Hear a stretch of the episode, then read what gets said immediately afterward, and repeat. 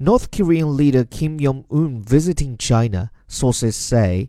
Kim Jong un has made a surprise visit to Beijing on his first known trip outside North Korea since taking power in 2011, three people with knowledge of the visit said. Further details of the visit, including how long Kim would stay and who he would meet, were not immediately available.